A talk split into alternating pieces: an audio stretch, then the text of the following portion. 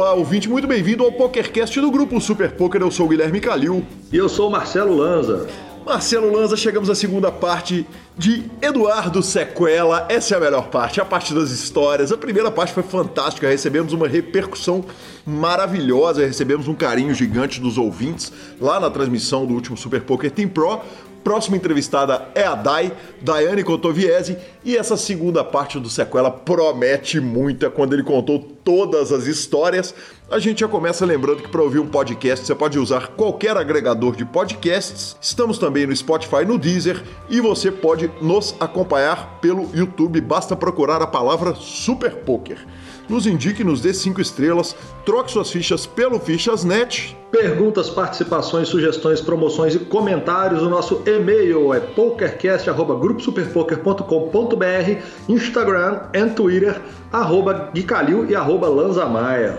Nosso telefone é 319-7518-9609. Você pode mandar áudios pra gente no WhatsApp ou pode entrar pro grupão do Telegram, cada dia mais robusto o grupo, e hoje temos áudios de diversas pessoas. Marcelo Lanza, é... vou começar falando um pouquinho a respeito das nossas semanas no, no, no poker. Eu vou falar logo ali à, à frente a respeito do WPT que joguei, é, que foi maravilhoso. Mas no domingo fiz reta final no Super Poker Team Pro, cara. É, foi legal pra caramba, acabei caindo numa mão que, em retrospecto, não jogaria da forma que joguei, mas nós não estamos aqui para contar parada, estamos aqui para lembrar, sim, para o nosso telespectador, que se até eu fiz ITM, você certamente pode fazer. E no dia 28 de julho começa a última perna do Super Poker Team Pro, a quarta etapa com ranking zerado, chances iguais de você se classificar entre os 10 que vão disputar o sonho de ser o Super Poker Team Pro, rodar todas as etapas do BSOP com pet no peito, com passagem e hospedagem paga e 100% de suas premiações e Além disso, o campeão do ranking do mês ganha um iPhone zerinho. Dia 28 de julho, então, começa essa, essa última etapa. E no último nós citamos ninguém menos que o Marcos Epaminondas. Ele foi lá e cravou, mantendo, como sempre, aquela regulada do PokerCast. Exatamente. Como o senhor bem disse, se para citada já regula, você imagina entrevistada, né? Porque nós vamos dar notícia logo logo. O senhor entrevistou a Dai e ela arrumou os tubos da WPT. Exatamente, exatamente. Que coisa maravilhosa, cara. Eu, eu joguei um pouquinho domingo, mas não deu bom não. Deu, deu Iron. Ah, acontece também, né? Não dá para ganhar todo dia, né, senhor? É, senhor. Bora para as notícias? Vamos embora direto para as notícias. Cara, a primeira notícia é fantástica, maravilhosa. A WSOP será transmitida em português com exclusividade pelo Super Poker. É isso mesmo que vocês estão ouvindo. Eu e Vitão estaremos narrando diversos torneios. É... Aliás, eu, Vitão e Sequela, o entrevistado, Sequela é comandante das transmissões, estaremos narrando os torneios e teremos, obviamente, diversos convidados, entre eles Marcelo Lanza Maia, no caso, o senhor. No eu... caso eu. No caso, o senhor, exatamente. Lanzinha, cara, é, o Vitão falou isso no, no, no, Instagram dele, eu falei isso no, na transmissão, mas vale dizer o seguinte, cara, é a realização de um sonho, né? A gente poder narrar, comentar é, um, um, evento de WSOP é realmente uma coisa muito grandiosa, um passo muito importante na, na, na, na minha vida como mídia de pôquer. Tenho certeza que na sua, na do Vitão e de quem mais vier acompanhar com a gente essas transmissões. O Areia Guiar está convidado, o Sérgio Prado também está convidado. É, Mojave, com toda certeza, passará pelas transmissões com a gente, muitos convidados. Então, cara, que legal, quanta honra, cara. Muito bom, muito bom. Nós precisamos que Vegas viesse até nós, porque nós não fomos até Las Vegas. Então. até que íamos esse ano, né, cara? Tava marcadinho pra gente ir. Justiça seja feita. Variância. Variância. Variância. Variância, patrão, então, como diz Marcelo Lanza. Com o WSOP Online estaremos lá com aquele show de, de comentários provavelmente ruins, porque, como a gente sempre diz, nós não estamos lá para fazer comentários técnicos, no meu caso, e sim para fazer diversão, trazer diversão ao nosso ouvinte. Exatamente. Perfeito, Marcelo Lanza. Vamos para as notícias da WSOP?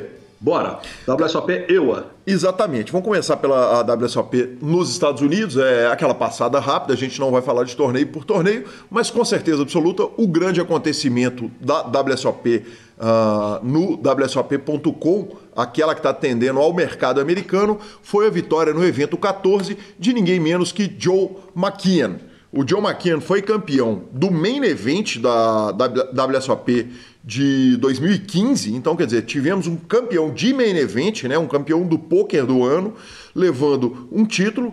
É, esse evento foi o 3.200 dólares, o High Roller de No Limit Hold'em.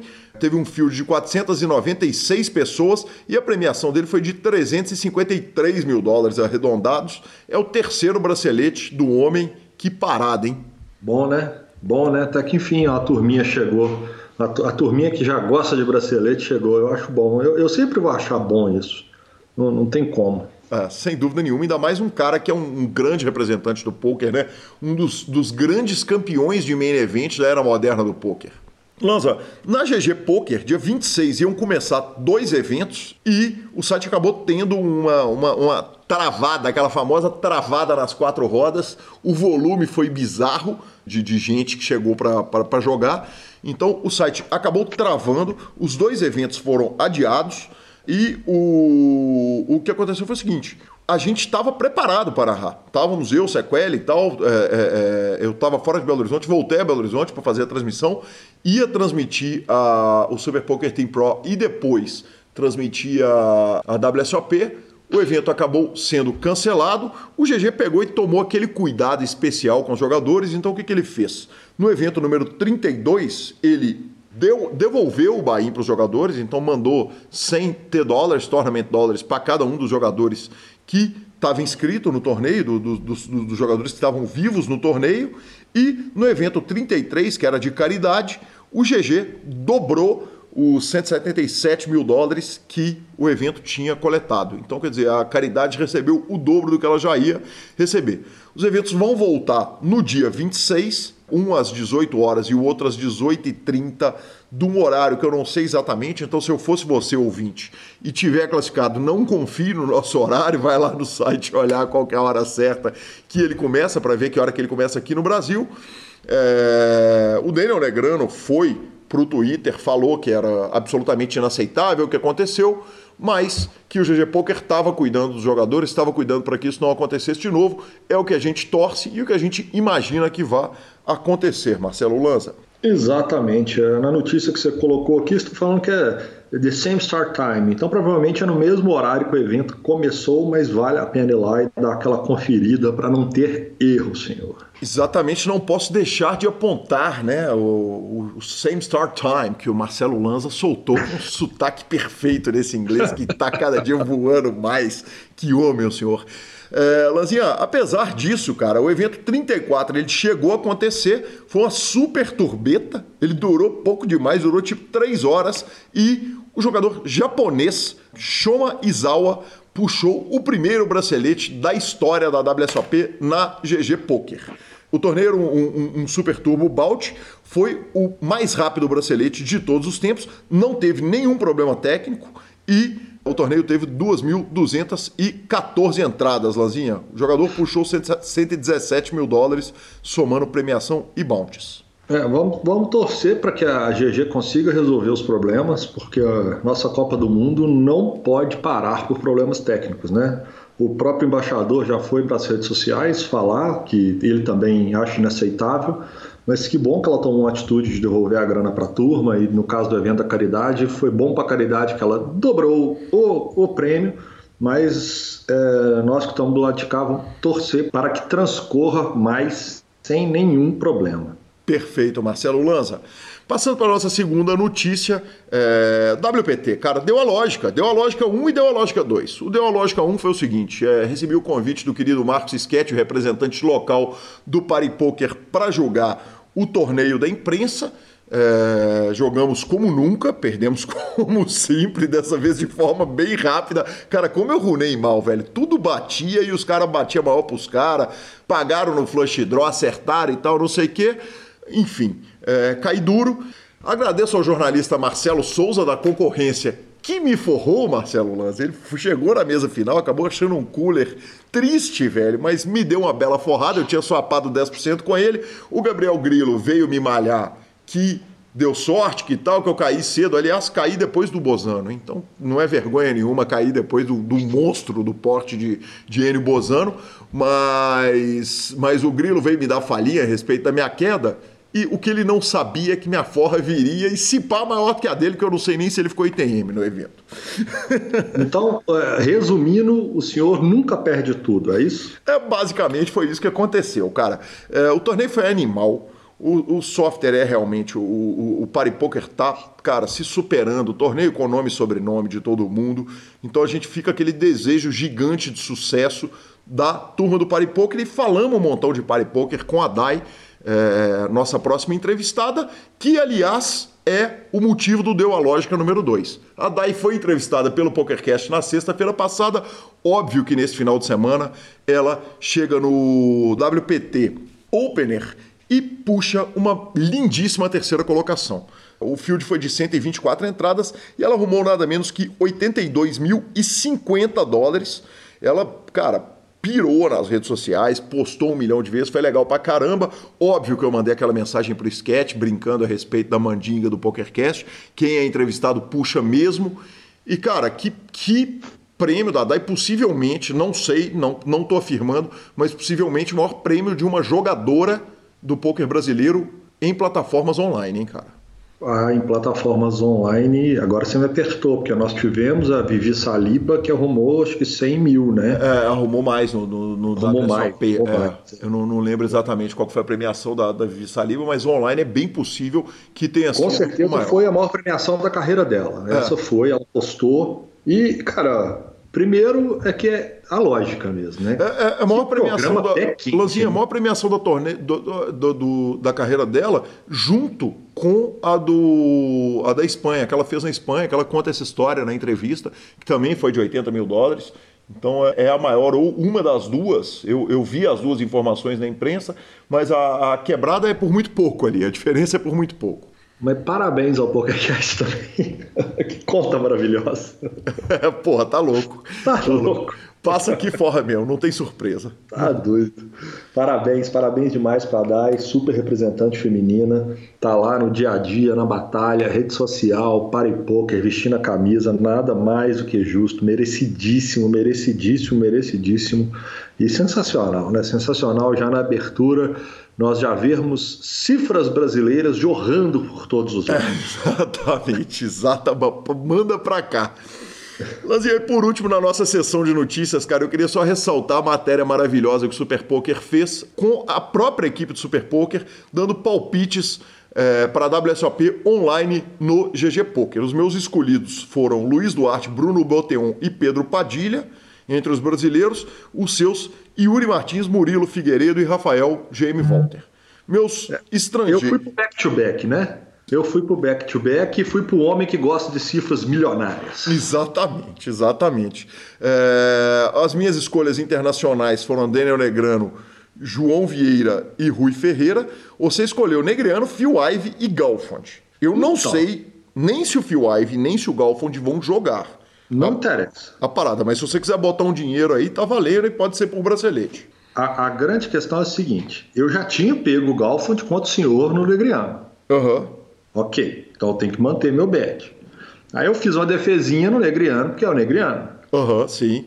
E depois, depois que o Borgata, na semana passada, nós demos a notícia, que chegou a um acordo com o Filipinho e tal. O negócio é o seguinte, eu não sei se Filipinho vai pro jogo. Mas se Filipinho pegar no baralho, nas fichas ou no mouse, para mim ele tem sempre chance. Então eu torço para ele e meu voto é dele. Apesar de eu achar que eu tô underdog, tá? Porque eu acho que tanto o João quanto o Rui Ferreira estão, é, vamos falar assim, eles estão um passo à frente nesse momento.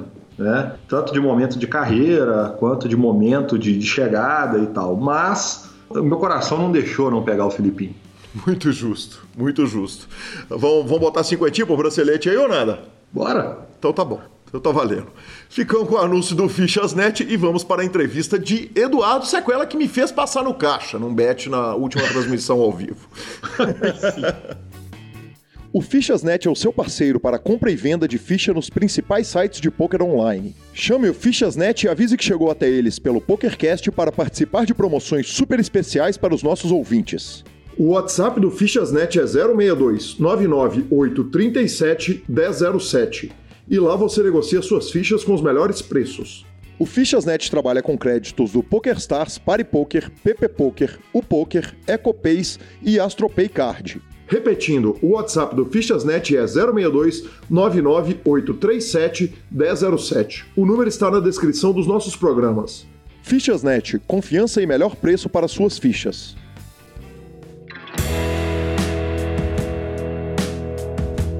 Sequela, vamos falar um pouco da vida de casado, cara. Temos o Bruno Henrique e temos a Maísa. Maísa uma santa, né, cara? No, no, no, mundo do politicamente correto, você faz uma brincadeira com ela no Instagram que foi uma coisa que, que, que é impossível não cair de rir da, da, da, da, da, da brincadeira. E... Da funcionária do mês, né? Exatamente, exatamente. É, é... E, e, cara, primeiro conta a, a história da funcionária, que, que, que, que, que para mim a resposta dela é o melhor de tudo. Ela estava trabalhando, aí tô eu e meu filho ocioso em casa, aí eu falei, vamos fazer uma surpresa pra mamãe? aí ele, o que? Você quer fazer comida? Eu falei, não, vamos fazer um, um cartaz para ela, funcionária do mês, porque, pô, ela tá sem empregada, cuidando da casa. Ele, meu filho, adora uma sacanagem, falou, peguei, como é que a gente faz? Aí bolamos lá, fizemos um quadro bonitinho e colocamos na geladeira, né? Quando ela chega, vê lá a funcionária do mês com a foto dela. e aí eu, não contente com a brincadeira, vou lá e filmo e coloco na internet para todos os meus seguidores, né? E aí, para todos os seus seguidores, ela, ela solta a resposta, cara, que é de uma verdadeira santa, né? Que é o seguinte: ô, é. ô, Eduardo, para de me encher o saco e vai jogar. Arruma o que fazer, vai jogar. Vai jogar. Uma coisa dizer, assim, né? Que esposa todo, maravilhosa é essa que manda o marido ir todo jogar? Todo homem queria ter uma mulher dessa. Né? Quando você irrita ela, ela te manda Ela te jogar. manda jogar.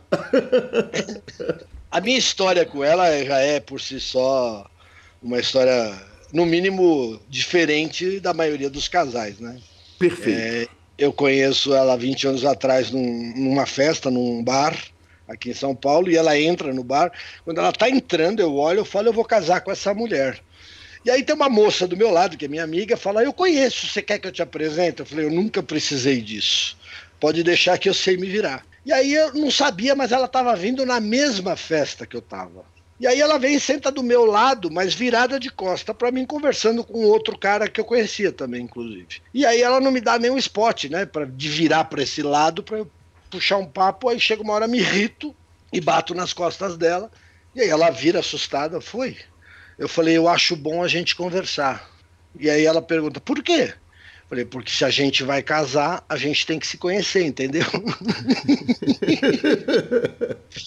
Cara, ninguém deu uma cantada dessa até hoje. Eu sou muito criativo. Ela não sabia que você existia. Ela não sabia que eu existia, aí você bate nas costas da mulher, ela vira para trás e fala assim: Eu acho bom que a gente tem que conversar. Ela falou: Por quê? Porque se a gente vai casar, a gente tem que se conhecer primeiro.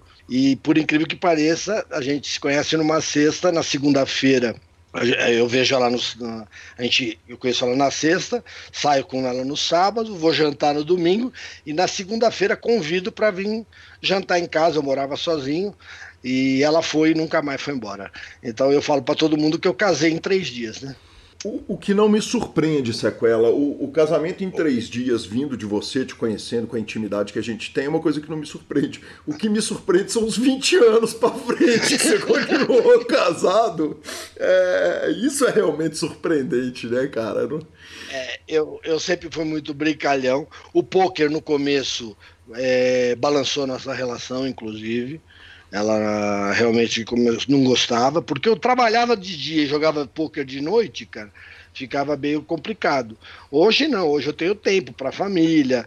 É, depois que os resultados apareceram, é, tudo ajuda, né? Eu logo no começo, porra, eu em três meses de poker arrumei mais de 100 mil reais naquela época, cara. Uhum. Era, era muito dinheiro. E eu esse dinheiro ia para casa, ele entrava para casa, né? Claro. Sim, mudou a nossa vida, né? E, e, tudo, o poker mudou a minha vida, apesar que eu nunca fui, é, como é que se diz, duro, mas realmente melhorou bastante a qualidade de vida é, em termos de tempo, família, viagens. É, pô, eu consegui levar minha família para o PCA, para Punta Cana, tudo através do poker, né? Para para próprio Punta del Leste várias vezes sim, e tudo sim. satélites que eu ganhei e acabei levando a família toda, né? É que se diga, PCA é hospedagem no Atlantis, que é um hotel de praticamente seis estrelas. Punta Cana, sim. Hard Rock, Punta Cana. Uruguai é o, é o Conrad, né? Só que... Conrad e Mantra. Eu fiquei no Mantra a primeira vez. Quando eu ganho o Campos de Jordão, eu ganho um pacote para lá, com tudo pago. Uhum. Ao inclusive naquela época, que era coisa assim, que não existia, né? Eu me lembro que o gerente que cuidava. Não era gerente, na verdade. Ele era o, o manager de jogadores brasileiros para o Cassino Mantra, que o senhor conhece, pai do Caio Brits. Sim, Pedro, que foi, meu, foi patrocinador no meu começo de vida como imprensa de pôquer pelo Zali. Pedrinho, eu chego no Mantra, tem uma faixa, bem-vindo ao El Campeão, Eduardo Fernandes, minha mulher fica impressionada com as coisas que estão acontecendo. E aí ele veio me dar uma dura, falou: ah, é tudo incluso, mas se você encher a banheira de champanhe, eu já vou te avisando que eu não pago. Eu não tinha pensado nisso, mas fiquei morrendo de vontade. Agora que você falou, né? De, às vezes cerveja ele paga, né? Cara, grande abraço pro Pedro. Falei dele outro dia. Eu falei com o Caio é, na preparação para a entrevista do Will Arruda. E, e, mandei um abraço, cara, que, que, que sempre teve muito carinho com a gente da mídia. É, entendeu é, o trabalho. Ele nunca vai querer fazer uma entrevista, mas esse cara tem muita história. Porra, tá louco. Com certeza absoluta. Com certeza absoluta. Sequela, a Maísa casou com um cara industrial. Sim. e virou é. e virou a esposa de um cara do poker. A transição ela, disso... casou, ela casou com o Eduardo e vive com sequela hoje. Exatamente. a transição foi macia, quer dizer, da, da, da do, do, de negócios? Não, não foi macia. O poker no começo abalou o nosso casamento ao ponto de ela chegar para mim e falar ou eu ou o poker. E eu perguntei que dia que ela ia embora, né? é verdade. Assim. Isso é verdade? Isso é fato? É verdade. É, ela veio blefar um jogador experiente, é call, né? ela, ela, tava, ela não tava de 3 e 8, né? que é a mão de Eduardo sequela. 3 e 8, que eu dei call, viu, filho? Não bateu. Mas depois, com o tempo, hoje, ao contrário, eu vim para cá, eu estou no escritório agora, eu gosto de vir jogar aqui no escritório, porque é mais tranquilo. E ela me fez um, uma sobremesa, me fez um lanche de natural. Ela cuida hoje de mim para que eu possa ter um pouco mais de conforto para jogar. Ela uhum. apoia. Uhum. É, ela apoia é, 100%. Num, num, dia que é o seguinte, é um domingo que nós vamos começar a trabalhar, vamos começar uma transmissão do, do, do Super Poker Team Pro, é, que nós vamos começar às nove da, da noite e não tem hora para acabar, né? Sim, não tem hora para acabar, exatamente. Mas ah, eu tenho todo o apoio familiar que eu preciso para me manter nesse mercado, que é um mercado com horários diferentes, e ela, ela entende bem isso. É, mas funciona bem. O casamento hoje funciona bem. Perfeito. Depois de 20 anos, acostuma, né? Acostuma. tá comitada também, né? Detalhe, né? Domingo passado era aniversário dela e eu também vim jogar o BSOP. O BSOP Online, sim, sim. Porque é, não tinha nem transmissão. É, é, do domingo teve transmissão, sim. Ah, tá. Ah, sim, teve, teve a transmissão do BSOP. Transmissão do, do, BSOP, é, do BSOP. Claro, claro, porque não teve Team Pro. Uhum. É, não teve Team Pro, mas teve a transmissão do BSOP. É, eu joguei online e fui bem até no BSOP sair para frente. Que homem, que homem. Sequela, o Bruno Henrique. Vai pro jogo? É malandro de jogo, sabe? Tá, é, é, tem, tem, tem o cheiro do baralho? Tem, adora jogar é, joga gamão, joga poker chinês. E quando ele era menorzinho, há uns dois, três anos atrás, ele está com 16, né, para 17, ele chega para mim e pergunta: quanto custa 3 dólares? Aí eu falo: acho que 10 reais na época, um negócio assim. Aí ele sai, daqui a pouco ele volta com 10 reais em moedas do cofrinho dele e falar: abre um torneio de, de 3 dólares para mim no PokerStars. Falei, você tá louco, filho? Papai tá jogando. Ele falou: eu sei, mas essa tela vai ser minha e você só vai fazer o que eu mandar. Aí eu falei, você não tem idade, eu não deixei acontecer isso e não deixei ele jogar. É, ele joga cacheta quando eu tenho cacheta na minha casa com os amigos tal, eu deixo ele jogar e financio. Ele é um bom jogador, viu? É. É, cavalo ele. Joga, é, é, cacheta dá para fazer cacheta de rua? Não tem muito o que fazer, né? Mas dá. e ele herdou, então? Não, não, mas ele joga, ele joga sério. Conta pra mim do. Vamos, vamos pras histórias? Vamos, tem o que não falta é história. Então né? vamos para essa história. Começa pela que você já citou, o Bariloche. Você chega o Bariloche, o, o guia argentino entre os brasileiros. Eu tô dentro do ônibus indo do hotel para a estação de esqui. Não é uma viagem de pôquer, não tem nada de pôquer Não, não tem nada a ver. Uma viagem. É, na verdade, o Bruno tava na barriga da mãe ainda. Uhum.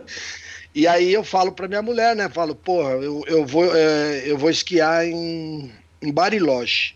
Aí ela olha para mim e fala: Mas eu não posso pegar avião, eu tô de sete meses e meio. Aí eu falei, mas você não vai. santa, velho, que santa. Aí ela falou, como assim, mano? Você, você, acabou de dizer que não pode, mas eu posso, eu não tô grávida. e eu vou viajar. E ela falou, mas se ele nascer? Eu falei, quando eu voltar eu me apresento, sou seu pai. e fui. Aí eu tô no ônibus sozinho, fui viajar sozinho, literalmente sem ninguém, sozinho. Eu tô sozinho na cadeira da frente, que era uma cadeira única que ficava no ônibus. O guia tá de frente, de rabo de cavalo, um argentino loirão, grandão. E ele fica olhando para mim e eu comecei a achar que o cara tava afim de mim, sabe? Eu falei, esse cara é viado. Tá viajando é sozinho, tal. porra. Não tem, não, não, não, não tem crime nenhum no cara se interessar. Porra, e aí o cara fica olhando para mim e ele olha e olha, e eu falei, pô, tem alguma coisa errada com esse cara. De repente ele tira o microfone da, da boca e fala para mim: Você joga pôquer, não joga? Aí eu falei, jogo. Ele falou, sabia que eu te conhecia. Você é o Eduardo Sequela, não sei o quê, do Tower Torneio. Porque lá passava na TV aberta, né? O cara me reconheceu. E aí eu falei, não, sou eu mesmo, tal. E aí ele pega o microfone e fala, pessoal, eu queria que vocês dessem uma salva de palma para um dos maiores jogadores de pôquer do Brasil, cara. cheio de brasileiro no ônibus, todo mundo batendo palma. A hora que eu desço do, do ônibus, as pessoas vêm falar comigo. Como é que pode? Um argentino te reconhece e os brasileiros não sabem quem você é. Falei, primeiro que eu não sou o maior jogador do Brasil. Ele me viu na televisão e acha isso, mas eu jogo pouco e tal. E aí, aí acabei fazendo várias amizades por conta disso. Amigos que eu tenho até hoje, inclusive. mas estava no Brasil no, no, no nascimento do Bruno Henrique. Aí ele não nasceu, deu tempo de eu chegar, tudo certo. Tranquilo, sem surpresa. Sacola, deixa eu aproveitar a pergunta o seguinte: você foi reconhecido na rua, na Argentina, por um cara randômico. É, o, o, o pôquer aqui passava de madrugada na TV fechada. O pôquer lá passava na TV aberta. O Brasil virou um, dos, uma das principais capitais mundiais do pôquer e os países argentinos, ainda que tiveram um grande crescimento, é incomparável é, é, é, a grandeza do poker nos países com o Brasil. É a administração, correto? Ou não? Eu Tem acho, outros motivos? Eu, ah, eu acho que a própria população. O Brasil são vários países juntos, né? Quantas Argentinas cabem? Eu não faço ideia hoje qual é a população da Argentina, mas o poker no Brasil teve um trabalho, que é o que eu falei que o federal fez, que uhum. é é cinematográfico, merecia um filme, uma série na Netflix, porque não vai caber num filme só. Mas eu acho sensacional o que ele fez aqui no Brasil e transformou o poker no que é hoje. E a gente que gosta de poker e que joga poker deveria todo dia fazer uma oração para ele, viu, gente? Eu que sou ateu. Graças a Deus. Sequela, a grife do Rob Gol. O Rob Gol sempre teve essa mística, né? De ser um cara do dinheiro, né? Do, do, do, do poker. E aí é... você aparece no torneio com a grife do Rob Gol, cara. Cara, é, o, o Rob Gol é um cara que todo mundo começou a falar que ele tinha muito dinheiro e, e, aí ele se irritava com isso. E aí quando o cara se irrita, aí que funciona mesmo, né, cara? A gente pegava no pé e Vegas, tudo que andava na limusine era dele. A, é, se a gente estava no carrinho de golfe, era a casa dele. E a gente começou a aloprar. E o iate era dele. Tudo era dele, né, cara? E, e eu adoro o Rob Gol, mora no meu coração. Isso é uma coisa bacana que eu, eu, eu, eu tinha medo do PokerCast limitar, de, de chegar num ponto que eu, de eu não ter mais com quem falar. E na hora que eu paro para pensar o seguinte, nós citamos 30 nomes aqui que não passaram pelo PokerCast, o Rob Gol é um deles. É, e, e, e, e, o formato é infinito, cara. Tem tanta gente incrível.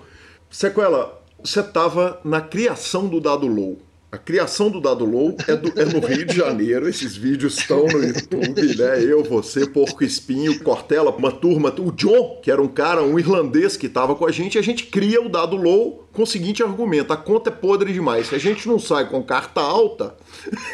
vamos, pro, vamos pro número baixo. Vamos pro número baixo. E começamos a julgar e acaba com uma das expulsões minhas de salão do BSOP, no caso em Novo Hamburgo, né, cara? Que a gente tá lá fazendo uma zona descomunal, o que não é raro, né? E... Sim, quando junta essa turma não tem como, né? Sem dúvida nenhuma.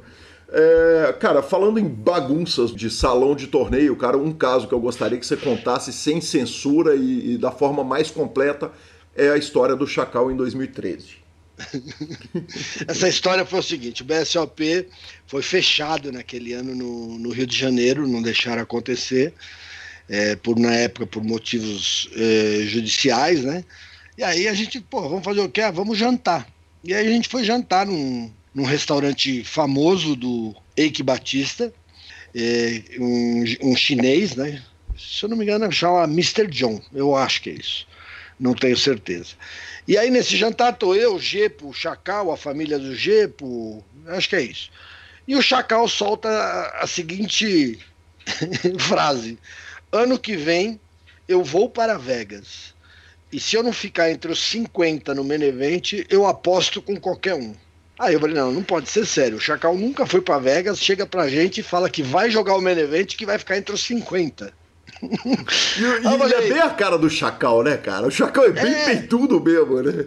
Chacal é outro falei, nome que precisa passar você, por aqui. Você põe dinheiro nisso? Ele falou, o que vocês quiserem. Eu falei, então eu tenho uma ideia. Em vez de ser dinheiro, vou apostar honra. Eu adoro apostar honra, que é, é, é fantasia, né? Eu acho mais legal. Você vai jogar um BSOP fantasiado. E, a, e o cara que ganha escolhe a fantasia do outro. Só não pode ser fantasia que expõe o corpo. Senão o cara vai falar, eu quero que você vai de fio dental, aí é ruim, né? Uhum. Mas aí a gente formatou as regras da aposta e foi feita a aposta. Aí o Gepo, o Chacal vai ao banheiro, quando o, o, o Chacal levanta, o Gepo fala para mim, ó, se a gente ganhar a aposta, eu contrato sete anões. Ai, cara, não, fiquei... não havia sido citado. Até então a Branca de Neve não, não havia sido citada. Não, eu falei que ele ia jogar de Branca de Neve. Você falou na hora. Na hora do bet é, você é. já definiu. Eu falei, ah, você vai jogar de Branca de Neve, que eu acho que combina bem com teus olhinhos azuis aí. Qual que era o contra, a, a, a contraproposta da, da, da aposta? Se você perdesse, eu e o Gepo ia ter que jogar fantasiado. De quê? Ele falou que, ele, ele falou que eu ia ser de Mulher Maravilha para compensar o Superman. e o Gepo, ele falou que ia escolher depois, né? Perfeito. E aí, é, o, o Gepo falou que contrataria os Sete Anões. É, e eu achei que era brincadeira, mas tudo bem, mas aquilo nunca saiu da minha cabeça.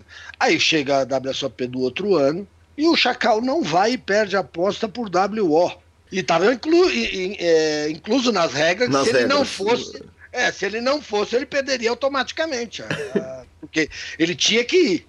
E aí é, ele, ele perde a aposta, a gente combina que ele vai jogar de Branca de Neve. E aí eu ligo pro Gepo e falo, Gepo, é verdade aquela parada dos anões? Ele fala, ah, não sei, vê quanto é. Aí eu começo a pesquisar anões na internet e tal. Eu sou apaixonado por eles até hoje, né? São meus amigos anãozinhos todos. E aí eu contrato, chamo os caras, vejo o valor, falo pro Chacal, pro Gepo, o Gepo falou, pode fechar. Os caras têm a fantasia, naturalmente. Sim, eles fazem, eles têm uma empresa de festas de anões, né? Eles são, se eu não me engano, em 12, 15 anões, chama LS Anões, alguma coisa assim. Tem no meu Facebook, inclusive. E aí eu fecho o acordo para eles ficarem no torneio durante três horas. E aí o Chacal não faz ideia que vai ter os sete anões. E aí eu levo a fantasia, vou na loja, alugo uma fantasia, o Chacal se veste, a gente tem isso filmado. tem uma cobertura do Mibilisca disso, esse filme tá no YouTube. Tá no YouTube. É, aí ele desce, pega o elevador, a hora que ele sai do elevador, tem os sete anões lá gritando: Mamãe, mamãe. e eu antes combino com os anões o seguinte: que vocês vão andar atrás dele ele não vai dar muita bola para vocês, que eu, eu conheço o Chacal, ele vai ficar puto, mas vocês vão cantando atrás dele, né? Eu vou, eu vou jogar agora, eu vou. Eles entraram aí, no salão. Ele... Eles entraram no salão e ficavam atrás do Chacal jogando. E quando o Chacal ia filar, todos os anãozinhos queriam ver a carta. Cara, o negócio, olha, foi um dos dias que eu mais dei risada na minha vida. Eu cheguei com o maxilar doendo, com a barriga doendo, de tanto que eu ria, cara. É um negócio assim que eu, eu falo, foi um dos dias que eu mais ri na vida, eu não tenho como dizer que não, cara. E, e, e os anãozinhos eram gente boa demais, cara. E tudo que eu combinei com eles, eles fizeram. E aí o, Chacal ia filar e eles começavam baixinho. Eu vou, eu vou jogar agora eu vou. O Chacal olhava para trás, queimadaço e fundava a parada. Aí os anãozinhos. Uh! cara, e nesse dia o pânico teve lá filmando o, o BSOP, cara. E aí foi, foi festa total, né, cara? E aí eu me lembro uma hora que eu vou fumar, um dos anãozinhos fumava também, foi fumar a galera toda lá no fumado do Holiday Inn lá atrás. E aí eu encontro o Moneymaker, que estava jogando aquele dia, olhando para o céu, distraído da vida. Eu chamo os anãozinhos e falo o seguinte: vocês vão abraçar aquele cara ali de surpresa. Vocês correm e grudam nele. Cara, o, Money, o achou que estava sendo assaltado. Os anãozinhos tudo grudaram nele, ele, ele queria se livrar e os caras não agarraram ele, literalmente. E pena que eu não filmei essa parada, cara. Que eu tenho muitas coisas que eu deveria ter filmado. Uma delas eu tomei uma bronca do Federal. Por que, que eu não filmei? Porque você conhece essa parada de mandinga de jogador, né? Sim de, de ficar de braço cruzado atrás tal. E aí eu tô nesse mesmo fumódromo e tenho a ideia, fala, vamos fazer o teste da mandinga, ver provar se funciona ou não. A gente escolhe um, jo um jogador aleatório no salão e vamos todo mundo ficar de braço cruzado atrás, para ver se o cara cai. E aí eu entro no salão e o primeiro cara que eu vejo que tá bem numa posição favorável é o Foster. e aí eu chego pro Foster, o Foster tá todo mundo comigo, mas o Foster não, tá, não entendeu que estão todos juntos. Ele acha que eu tô sozinho ali. E aí eu falo, o Foster, você acredita na mandinga do braço cruzado?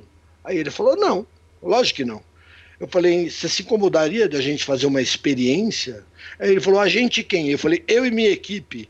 Ele não entendeu ainda. Ele falou, tudo bem, pode fazer. Eu falei, então, pelotão, nós estávamos uns 12 mais ou menos. Braço cruzado atrás do Foster, todo mundo agora. Todo mundo, bom, cruza os braços. Nesse inteirinho, o dealer está embaralhando e começa a distribuir as cartas. O, o Foster pega a primeira carta sozinha e abre assim, nós estamos tudo atrás, é um ais. E aí ele olha para a turma e fala: Turminha, continua com o braço cruzado aí, não descruza não, que tá dando sorte. Na segunda carta, isso foi na primeira mão, cara, que a gente faz a brincadeira. Ele pega e fila é outro ais, ele tem ais ais. Aí ele tem ais ais, um cara vai me dar limp lá do TG. Ele tem mais ou menos 22 blinds, eu falei: Ah, ele vai dar o in o cara limpou, vai foldar e, nós vamos ficar com cara de bunda aqui, né? Aí o cara deu limpo, chegar nele, ele fala: Gente, pelo amor de Deus, não descruza os braços, não. E todo mundo ali com o braço cruzado. Ele vai ao in com 22 blinds, o small e big folda, o big fica pensando. Aí o big fala: Quer saber? Qual? Rei dama.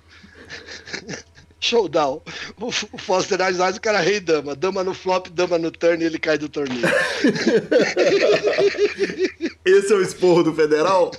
O Federal como é que você tem essa brilhante ideia e não filma? Pô, eu não sabia que ia bater, né?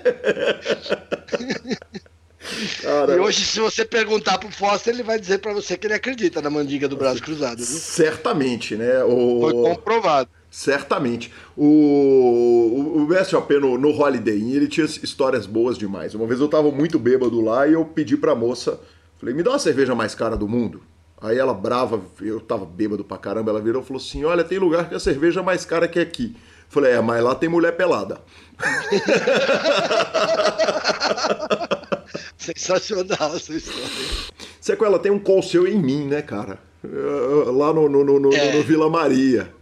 Esse você pode contar. Eu queria que você contasse, cara, porque, porque afinal de contas, o, o, a linha de raciocínio, que tá, o que está passando na sua cabeça é, é, é, é, é, é único, magia né? da história, exatamente. Bom, é, pessoal, é o seguinte, o, o Kalil, para quem não sabe, joga mais duro que o ódio, cash game principalmente. Eu sei que ele dá um mini raise lá de UTG e toma dois calls. Não, não, deu limp, deu limp para dar volta, se eu não me engano. Isso. E, e aí eu dou uma. Um, um cara dá um mini raise e eu entro na mão, sabendo que o Kalil não vai limpar uma, uma, uma mão no, no cash game para não dar outra depois do que chegar a ação nele.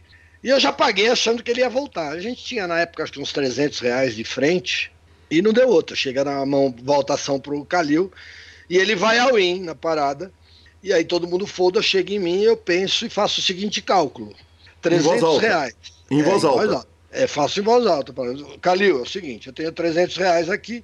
Se eu der esse call e ganhar, você está fudido por mais ou menos uns quatro anos. Porque eu sei que você tem as ais.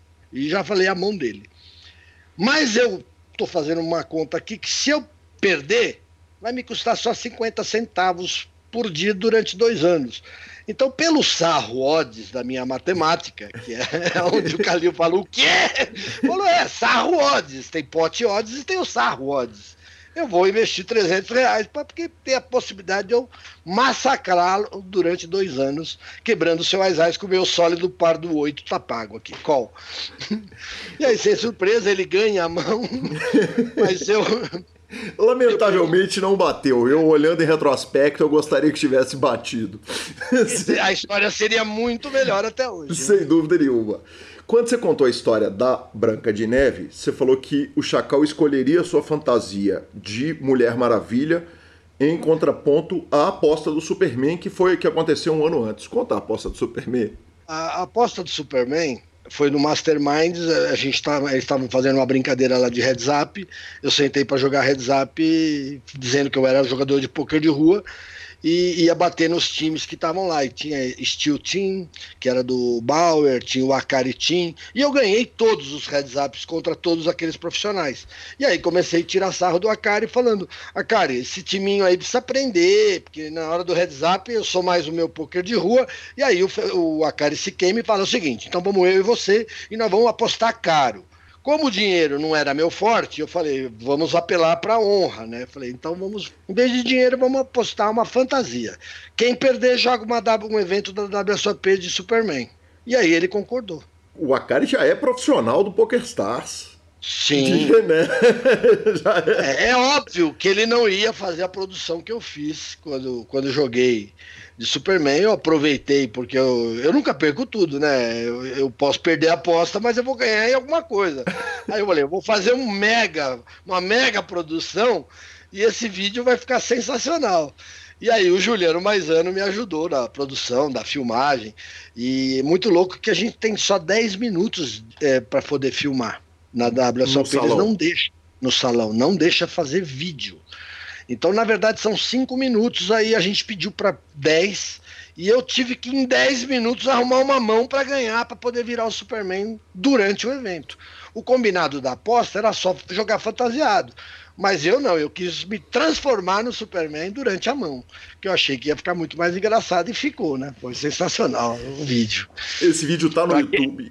Tá no YouTube, é só procurar lá, sequela Superman vai aparecer. E quem não, é, é quem quiser, na, na hora que o primeiro ouvinte do PokerCast pedir os vídeos lá no, no grupo do Telegram, eu já vou encaminhar todos os vídeos dessas histórias, porque tá tudo muito bem documentado, a não ser que, que como no caso do Foster, que o sequela não tenha filmado, as histórias daqui elas estão todas online, ou em fotos ou em vídeo. E a história de fantasia começa, na verdade, numa época que a gente que eu não tinha celular para filmar. E que foi o Shake, né, em Vegas. Sim. A, na, a namorada do Caio Brits, que eu tinha acabado de conhecer lá no próprio em Vegas, olhou, me conheceu e o, o, o, Caio falava: Esse cara é louco, ele já fez isso, já fez aquilo e tal. E ela falou: Eu tenho uma fantasia que é a sua cara. Eu falei: Mas como assim? Você veio para Vegas e trouxe uma fantasia? Ela falou, eu trouxe. Aí ela falou, eu vou te dar essa fantasia, você usa? Eu falei, do que que é? Ela falou, de shake. Eu falei, peguei. E, cara, nós fizemos uma mega produção. Naquela época não tinha como filmar. E eu me fantasiei de shake, alugamos uma limousine Hammer de 22 metros, pegamos DC, rádio, Sato, é, Kima, é, Serginho Savone, que era o mais coroa da turma, e todo mundo combinou de pôr um blazer, e eu era o shake e eles eram seguranças do shake. E nós, ah, o Teco, o Decano, tá uma galera nessa parada. E aí a gente sai visitando os cassinos, eu de shake e eles de segurança. E aí a gente chegava na porta do, do hotel, dos cassinos, abria uma porra de uma limusine gigante, branca, uma Hammer, que é aquela grandona. Começava a sair esses malandros de blazer, faziam duas filas laterais, virado de, costa para um para o outro, fazendo um corredor no meio, e aí de repente saía eu de shake na parada. E os turistas na porta dos hotéis queriam bater foto da parada. E aí o combinado eu falava, gente, para parecer real, vocês começam a gritar com os caras para não bater foto, que não pode. Então eu saí, os caras pegavam a via com as câmeras e os seguranças falavam, no picture, no picture, no picture. Aí eu era o shake mesmo, cara. Aí não tinha jeito, os caras falavam, esse cara é o pica das galáxias mesmo. E, e, e o barulho? Quer dizer, por, por onde andava, eu imagino que deve ser uma tensão bizarra. Porra, foi bizarra a parada. Eu entrei no Belágio, a hora que eu chego na, na, no Cash Game, Sabe esses barulhos que de, de, de torneio, que, das fichas, né? De, que fica aquele, aquele grilinho das fichas. Para! Faz um silêncio, porque os caras olham, eu chego no cash game mais caro de Vegas, vestido de shake, os caras olham e falam que a gente nunca viu esse trouxa na vida. Bom, pra você ter uma ideia, o gerente do Belágio chegou pro DC e falou assim: eu, eu vim aqui oferecer uma linha de crédito pré-aprovada de um milhão e meio de dólares. Caramba, sem saber o meu nome. Caramba. Sem saber o meu nome. E os caras queriam que eu pegasse o dinheiro. Detalhe. Aí eu falei, vamos pegar essa porra, enfiar tudo no preto e vermelho, em quatro paradas, o que a gente ganhar de lucro é nosso e depois devolve o dinheiro pros caras. Eu falei, se der errado, o Sheik vai preso, né? o Sheik vai preso, exatamente. Vai, vai, vai, preso em Vegas, na terra dos cassinos. eu falei, eu não vou arriscar, não, mas os, os retardados falavam, vamos aceitar um milhão e meio, filho. Vai que dá sorte. Era, era, podia ser a, o best da vida. Eu, eu, vou te falar que hoje, dividiram pelos nomes que você citou aí, se dividisse entre a turma aí, dava pra pagar tranquilo, viu? Essa turma é paga verdade, se, é se, se, der ruim, tá de boa. Eu confesso a você que se fosse hoje, eu ia fazer uma reunião, falar, vamos pegar, mas todo mundo é responsável. Todo mundo é responsável, exatamente. Bota 100 mil cada um aí, tamo... E aí eu faço o DC jogar os dados, né? Como se fosse um. Ele, ele, o DC explica pro gerente que é um teste que eu vou fazer um teste para testar minha sorte e que se der sorte realmente eu vou jogar, mas se der errado eu vou para outro cassino. E aí a gente joga, vai no Craps e joga uma parada de 10 dólares. Perde perde, eu começo a gritar com o DC com todo mundo, o gerente não sabe o que fazer para me acalmar. Você tá gritando em árabe ou em português? Em português. Uhum. E os caras não. Eh, eh, o bagulho era tão bem feito que os caras nem prestavam atenção, cara. E aí o, o gerente do hotel chegou pro DC e falou: Não, fala pra ele tentar mais uma vez.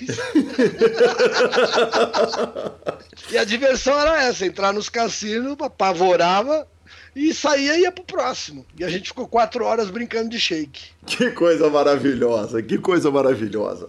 Sequela, e, e, e, por fim nós temos uma história de 2009, cara, que é um vídeo maravilhoso. Você queimado com a camisa da seleção brasileira, depois de jogar um torneio em Las Vegas, velho. É, é, muito raro te ver queimado, né? Porque. É, na, ver... É, na, verdade, ali era um personagem. Eu não tava tão queimado, eu tava dando risada. Só que ficou tão, tão bom eu contando a história, porque eu contei a história dando risada. E aí, se eu não me engano, foi o, o, o tio Max que tava filmando aquilo. Aí ele vem e fala: Pô, você poderia gravar de novo? Ficou tão bom o vídeo. Aí eu fiquei mais queimado do que eu tava só para gravar o vídeo, na verdade. Mas eu não fiquei queimado, não. Mas eu enfiei cinco notas no moedor de nota de papel lá em Vegas, eu enfiei 500 dólares pra casa do caralho. Cinco notas de 100. Você fala quem joga por baixo, é igual você, que o, o, o, o, o poker de rua faz o poker, a técnica de poker evoluir, porque você tem que adivinhar o tempo inteiro contra o que, que você está jogando e, e a gente É, é, é, lá no começo do poker a gente falava o seguinte: você largar com mãos boas é você correr ladeira abaixo. E se largar na mão, começar na mão com mãos ruins, é você correr morro acima. Exatamente. É, é, quando você. Hoje eu acho que todo mundo joga poker de rua, a verdade é essa. O jogo evoluiu de uma tal maneira que ninguém consegue largar um 7-8 em posição. É, se você tiver um stack confortável, o cara tribeta isso. Coisa que no passado não existia. Então, o poker de rua, na verdade, hoje, todo mundo joga. Se você vê algumas mãos que os, que os profissionais hoje defendem em Big Blinds, cara, você fala assim, não é possível, né? É, quando que mudou isso? Mas mudou. Uhum. O jogo, como ele muda constantemente, você percebe que hoje o pessoal está defendendo muito Big Blind. É uma tendência, né? E eu sempre defendi. Big Blind para mim é quase igual o Bruno, né? Um filho. que coisa maravilhosa. Sequel, eu queria encerrar com você contando um pouco a respeito da vida atual no poker. Você falou a respeito dessa volta no, ao poker online com a pandemia. É, eu queria que você contasse um pouco essa relação com os aplicativos, com o Super Poker Team Pro, quer dizer, o que, que vem de Vegas, porque você é um cara que sempre fez questão de jogar, quer dizer, não tem um main event de BSOP que você não vai lá sentar e, e vai dar seu tiro e vai jogar, né? É, é conta um pouco. A maioria por satélite, inclusive. É, até hoje. É, até hoje. Adoro jogar satélite do BSOP. Aliás, eu adoro jogar satélite de tudo. Eu acho que para quem não é profissional é uma das grandes opções de você participar de torneios caros com um investimento menor, já que o teu a tua chance contra eles é muito menor e eu tenho que reconhecer que um é, se você cair numa mesa cheio de profissional, você tá fudido para jogar. A verdade é essa. Você não vê a, a cor do baralho. Uhum. É, a não ser que você pegue as ais o tempo todo, rei rei, com mãos de valores, mas é muito difícil jogar contra um João Bauer, um Decano. São, são é, o próprio Akari, o Akari joga muitas mãos, ele é muito agressivo. É, é, os profissionais é foda, filho. é difícil encarar os caras, viu?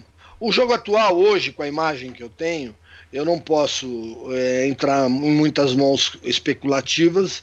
Então eu, eu criei um, um, método, né? Eu tenho, eu pego ali 15, 20% do meu stack para brincar de poker de rua quando começa o torneio, porque se eu acertar essa mão vira manchete e eu preservo a minha imagem, e depois eu mudo a marcha e ninguém percebe que eu mudei a marcha, e aí é a hora que eu pego os malandros. Então, geralmente, nos primeiros níveis de blind no, no BSOP, eu tô jogando solto demais. E tem uma história muito boa que eu chego para jogar um BSOP em leite e, e forma é, a, mesa, a mesa ao mesmo tempo. Entra todo mundo no segundo ou terceiro nível de blind. Então tá todo mundo com o stack inicial, mas nós estamos no terceiro nível de blind. E aí um cara já começa a brincar, aí vai ser difícil jogar com poker de rua e tal porque ele é fogo, ele não larga um 3 oitão, e eu, que é isso, gente? Aquela brincadeira toda de começo, começa a dar as cartas, eu tô no botão, e eu olho, eu tenho 3 e 8 na mão. E aí vem raise, call, call, call, e eu falo, vamos fazer a verba de publicidade funcionar, né? e eu squeeze a parada de 3 e 8, tomo dois calls. É, o flop vem 8, 8, 3. E aí, nego, já na mesa, a mesa começa aquela gargalhada. Ah, ele acertou em cheio. Olha lá o homem do 38. Eu falei, vocês querem jogar comigo sabendo a minha mão? Aí não dá, eu vou parar de jogar, assim, não sei o que e tal. Eu sei que o cara já sai lead no flop.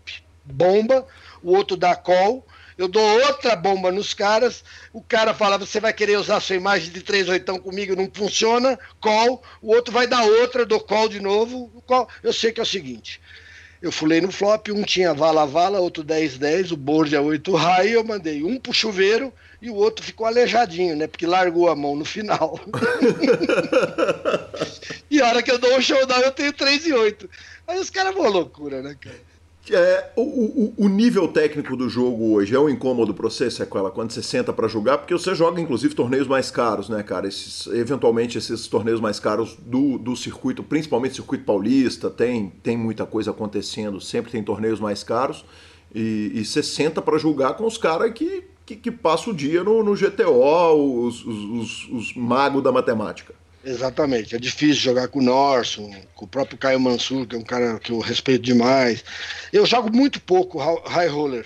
Só que a última vez me encheram o saco. Porra, você nunca joga. Né? Eu fui lá, joguei e fiz o heads up.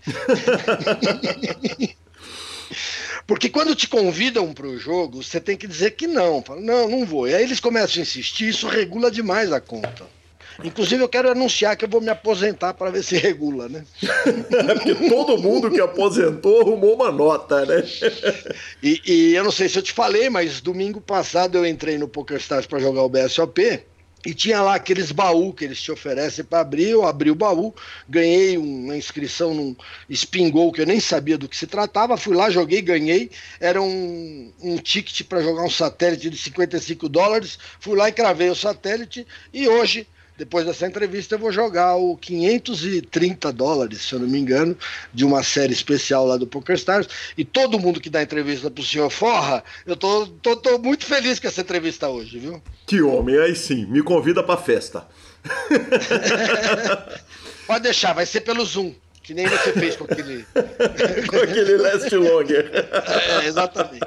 Sequela, eu queria te agradecer a presença, cara. Acho que é, é, é uma história muito importante de ser contada e, e, e, de um cara espetacular, um cara que a comunidade do poker é inteira, tem um carinho enorme. A gente, por onde a gente passa, é, a gente só vê carinho e, e, e, que ajudou, né, cara? Que é uma, uma, uma pedra importantíssima, uma mão importantíssima na construção do poker brasileiro tanto na parte do trabalho quanto na parte das relações, das amizades. E, e, e obrigado por tudo que você fez para o poker. É uma honra te receber aqui.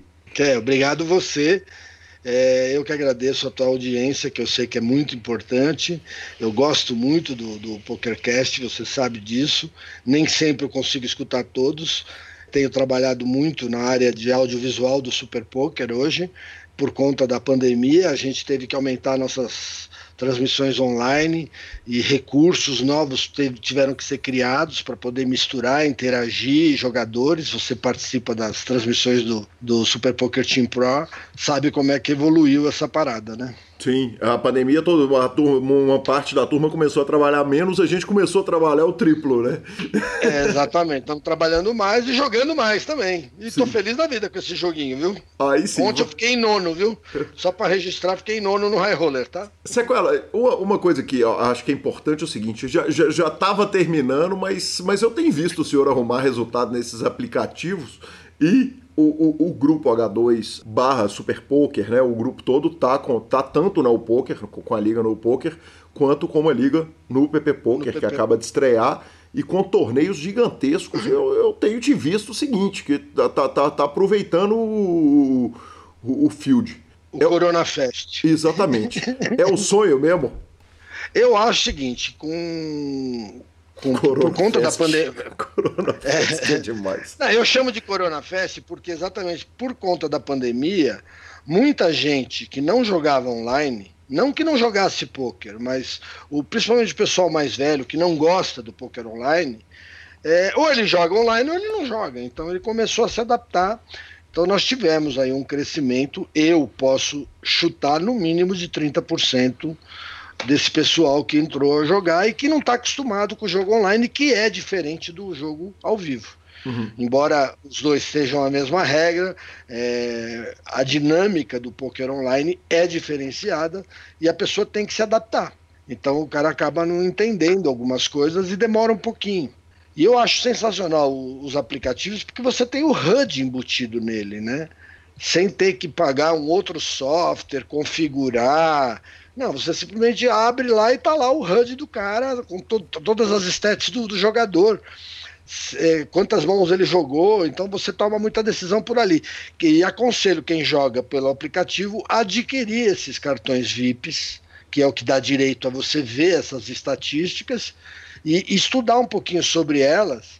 Não que isso vai mudar a sua vida, mas ajuda na hora de você tomar decisões, se o cara é um jogador mais tight ou não se ele é vencedor, se eu acho que é importantíssimo. Então eu aconselho todo mundo que joga online a ter essa opção. Fora aquela parada do coelho, né? Que você aperta e vê o board, né? que é sensacional. Aqui, né? É o, é o, melhor do jogo. Como diz o Stetson, sem coelho não há poker. Sequela, sucesso, muito obrigado, obrigado pela entrevista, cara. Que coisa fantástica, que bacana poder contar essa história aqui. O PokerCast sempre de porta aberta, é um prazer te receber. Prazer foi meu. É, eu acho que eu não, não, contei nem um terço das histórias que a gente tem, mas eu sei que a gente tem limite de horário. Nós já estamos aí praticamente com uma hora e 45 minutos né, de gravação. É, mas quem sabe a gente faz a parte 2 um dia. Cara, eu acho super fácil. Eu acho que a gente já tem que começar a listar agora para fazer mais um episódio só de histórias para frente e, e, e, moleza, cara. Só, só armarmos que a gente faz. Eu sei, eu sei que por conta dessa entrevista eu acabei vendo muita coisa, acabei até te mandando vídeos antigos que eu acho que o pessoal que está no, no, Telegram lá, é, se quiserem ver, cobrem do Calil, que ele vai mandar o link para vocês aí. Eu acho que é bem bacana assistir como é que era o poker. Fora que eu estava muito mais bonito naquela época. Não, o que, que, que, é isso? O senhor está um gato com esse bigode novo.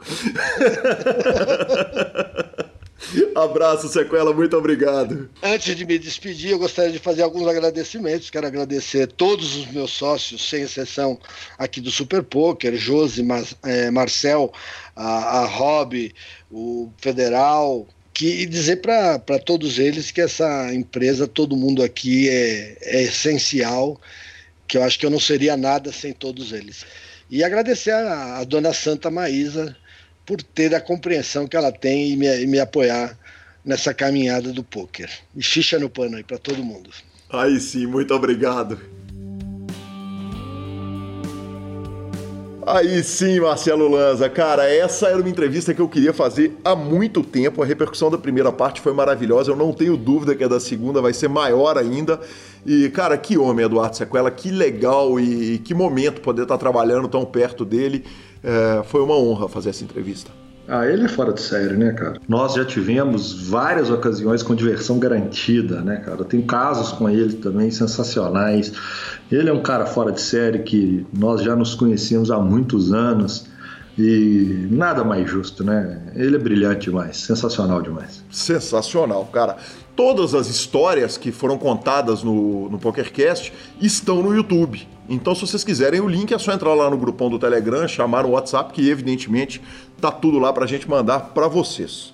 Então bora de tweet agora. Exatamente, Lança. Depois de muito tempo passamos a ter tweets, mas foram duas tweetadas que eu não aguentei, cara. A primeira foi o Joe Ingram, que tweetou o seguinte: é, se no dia 1 de janeiro você me dissesse que o Ryan de Paulo ia ajudar a, a nova explosão do poker nos Estados Unidos ao ganhar um bracelete no banco da frente de um Mitsubishi às 6 da manhã em New Jersey, num estacionamento de uma loja Whole Foods, eu acho que eu não ia acreditar nisso. eu acho. É, cara, genial, né, velho? Que brilho.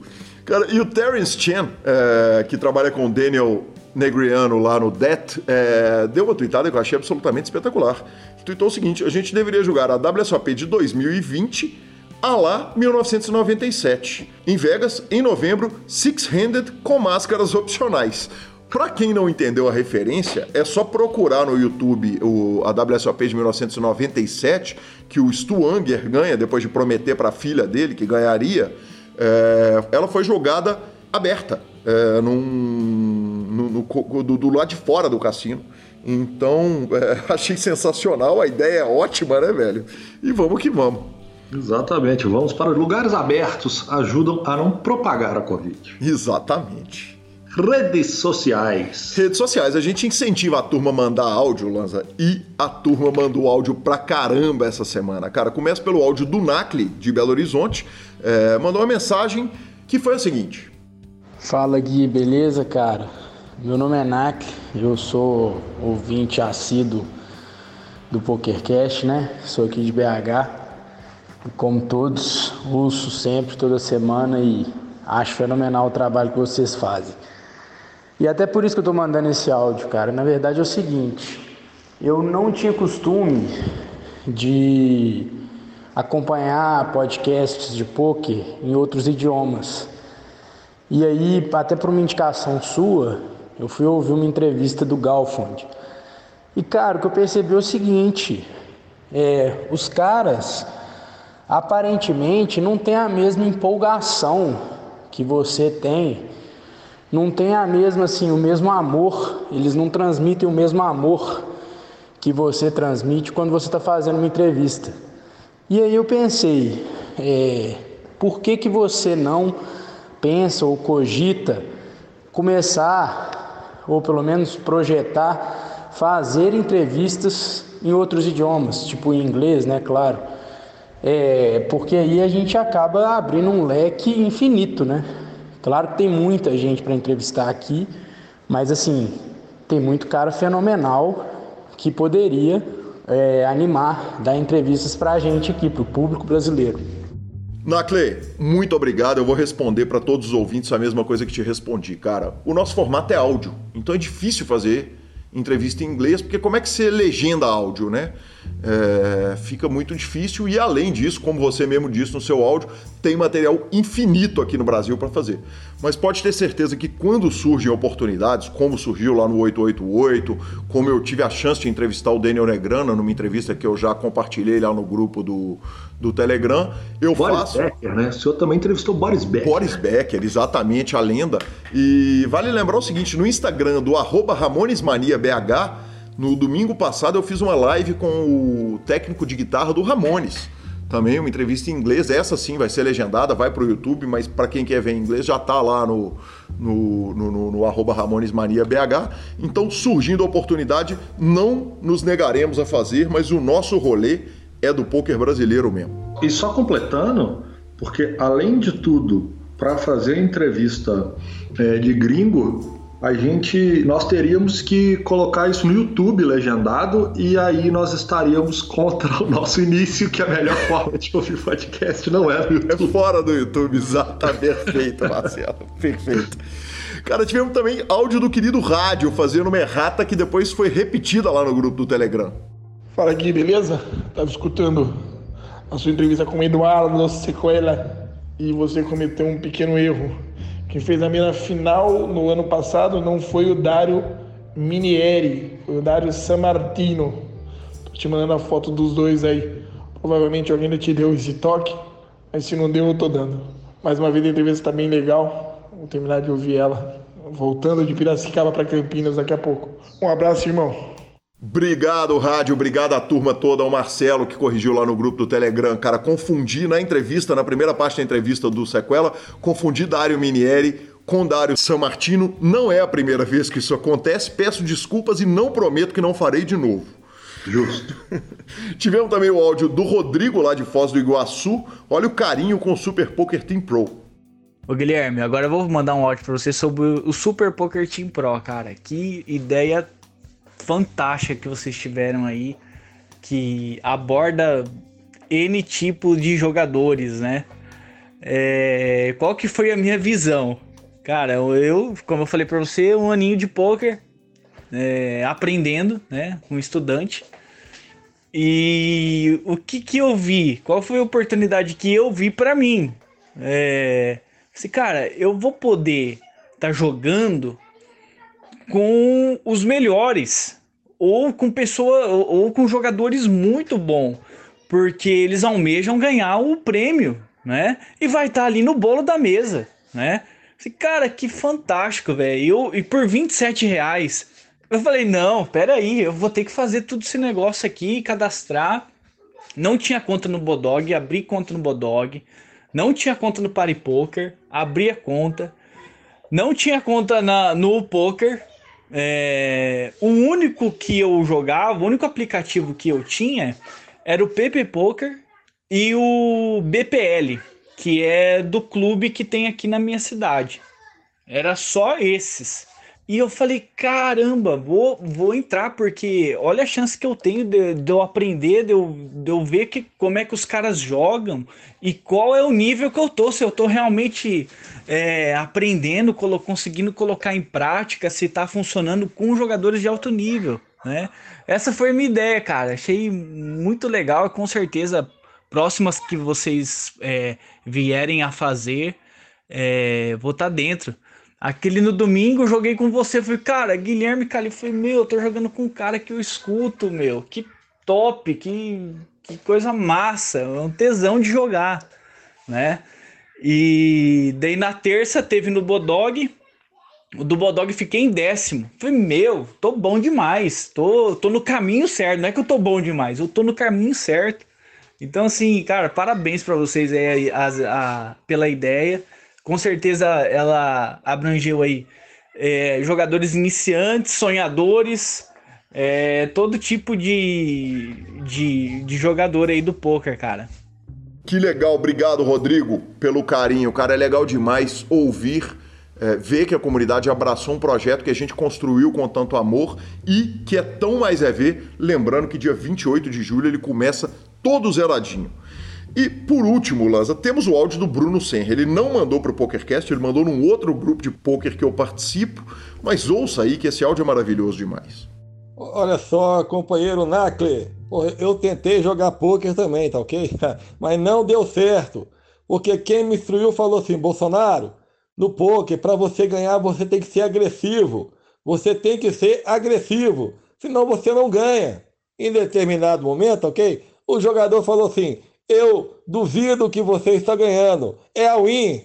Porra, eu levantei, dei uma muquecada na cara daquele canalha, daquele filho da puta. Joguei no chão, enchi ele de porrada, tá ok? Aí logo que terminou, eu falei: E aí? Eu ganhei? Eu, fui bem agressivo ou, eu não ganhei? eu fui eliminado do torneio, tá ok? E eu tava ganhando, porra. Esse é o problema, tá ok? Forte abraço aí. que homem, né, Marcelo Lanza? É, abrir, abrir as portas da esperança mesmo. Qualquer um manda áudio mesmo. Parabéns. ainda bem, ainda bem, né, velho? A gente briga tanto pra todo mundo mandar áudio. Dessa vez todo mundo mandou. Veio o áudio do grupo, veio o áudio fora do grupo. Cara, legal demais. Obrigado, obrigado a todo mundo que teve o carinho de nos mandar o áudio. A gente tem o maior prazer de colocar a voz de vocês no PokerCast na torcida para que as contas fiquem todas reguladas. Agradecemos também ao Paulo Ambrosio, que nos instagramou enquanto ouvia o episódio do Danilo Rentinski. É, porra, Danilão é sensacional, esse episódio é realmente muito especial, fala muito de meditação. E o Celso Fernandes, que não falha, né? Toda semana dá aquela postada. Ele não falha. Fenômeno, fenômeno. Finalização. Superpoker.com.br, tudo sobre poker no Brasil e no mundo. Onde tem poker, o Super Poker está. Na aba de clubes temos a guia de clubes do Brasil. Na aba de vídeos e no YouTube temos as transmissões ao vivo dos maiores torneios do mundo, análises técnicas, programas de humor, entrevistas icônicas, Super Poker Team Pro e, claro, o PokerCast. E agora, além de tudo, vai ter a WSOP na GG Poker. Revistaflop.com.br, a sua revista de poker há mais de uma década contando as grandes histórias do poker. Assine já e mibilisca.com, cobertura mão a mão de torneios pelo Brasil e pelo mundo. Dica cultural. Dica cultural, cara. Dica cultural da semana, eu resolvi pegar umas segundas temporadas de algumas séries que eu tava vendo. Então eu vi a segunda temporada de The Order. Eu já tinha comentado sobre a primeira temporada, que é uma série nota 6, e aí eu fui lá e entrei no erro de ver a segunda, e ela se transformou numa série 5,5. é... Ela continua ruim igual, mas eu gosto, então eu vejo, mas não indico. Além disso, mas aí em compensação, tá nos top 10 do Brasil a série Cursed, A Maldição do Lago, que é uma série baseada na época de Merlin e Rei Arthur é, temos magos, espadas, lutas e época medieval. Uma série muito bem filmada, muito bem produzida. Estou no terceiro episódio ali, ela está prometendo bem. E resolvemos entrar na onda dos coleguinhas e fomos de Dark. Estamos ali na metade da primeira temporada de Dark e o que tudo indica, uma série sensacional. Legal demais, Marcelo Lanza. Eu vou dar duas dicas, cara, uma em português e uma em inglês. Cara, a dica em português é, é uma dica de um cara cuja obra eu não gosto muito, mas a história de vida dele é absolutamente fantástica e, e essa biografia é espetacular. É o livro O Mago, de Fernando Moraes, conta a história do, do, do autor Paulo Coelho e, bicho, eu, eu, eu, separei primeiro, porque o livro é absolutamente fantástico, é um tijolão de 600 páginas, mas é maravilhoso. E eu separei aqui é, um, uma parte do começo da biografia dele, em que ele diz o seguinte: é, quando começava a raspar o fundo do cofre, tentava garantir o básico em mesas de pôquer e sinuca ou apostando em cavalos no Jockey Club. Sensacional, né, velho? Coisa maravilhosa. Paulão Coelho arrumava um dinheiro no poker. Aí sim, né, velho? Aí sim. Aí sim. Nós temos orgulho quando essa turma fala isso, né, bicho? Exatamente, tá louco. Ainda mais naquele poker antigo. Imagina o malandro indo lá matar a turma no game. Cara, sensacional, me diverti demais. Essa foi a dica em português. Cara, a dica em inglês é o seguinte: a 30 for 30 da ESPN, aquela série maravilhosa de filmes que, se você não conhece, você deveria conhecer, tem também uma série de podcasts que eu já indiquei aqui. E esses dias saiu uma série chamada Heavy Metals, medalhas pesadas, né? Que é sobre o Bela e a Marta Caroli, que são os treinadores da Nadia Comaneci, que nas Olimpíadas de 1974 ou 76, acho que 76, é, foi ouro, acabou virando uma lenda da ginástica. E essa série fala a respeito do preço do peso psicológico que é posto em ginastas jovens, especialmente pelo casal de romenos que, que criou uma, um, um, um, time fantástico lá nos Estados Unidos. E, cara, é imperdível. Eu ouvi em um dia a parada. Sensacional. Ela que, se eu não me engano, foi a primeira nota 10 de uma medalha olímpica na história, né? Que é um fato muito raro, uma coisa muito sensacional, um feito grande demais. Estou impressionado com sua cultura. Meus parabéns, Marcelo arroba Gui Calil e arroba Lanza Maia são nossos Instagrams e Twitters. Nos indique, nos dê cinco estrelas. Troque sempre suas fichas pelo Fichasnet e a edição é do fantástico Rodolfo Vidal. Um abraço a todos os ouvintes e até a próxima